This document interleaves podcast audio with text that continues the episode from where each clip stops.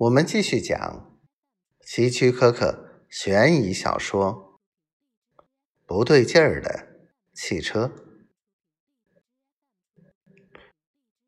是啊，当时我还有些奇怪呢。哈勃点头说。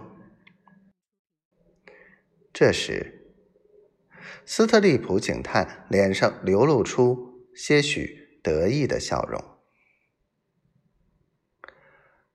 不过，我还有一件事想不明白：你接过太太的电话后，为什么不听她的话，赶快打车回家？相反，还要铤而走险，夺车闯进二楼的停车间呢？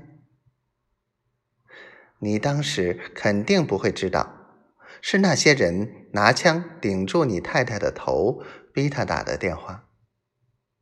但你怎么就会知道那是一个陷阱呢？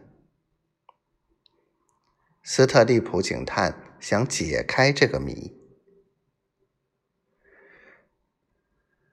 这么说吧，我是从泰瑞一反常态的语气中嗅出了蛛丝马迹。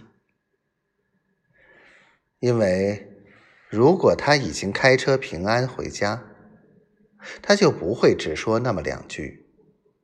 更不会不让我说话。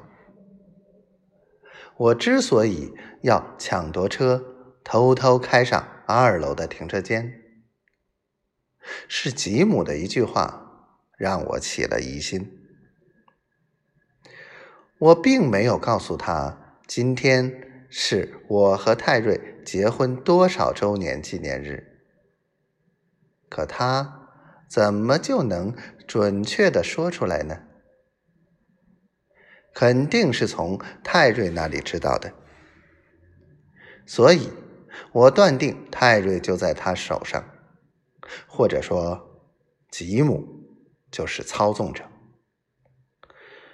无论停车场有什么事儿，都和他有关，包括我的汽车被调包。哈勃慢条斯理的说道。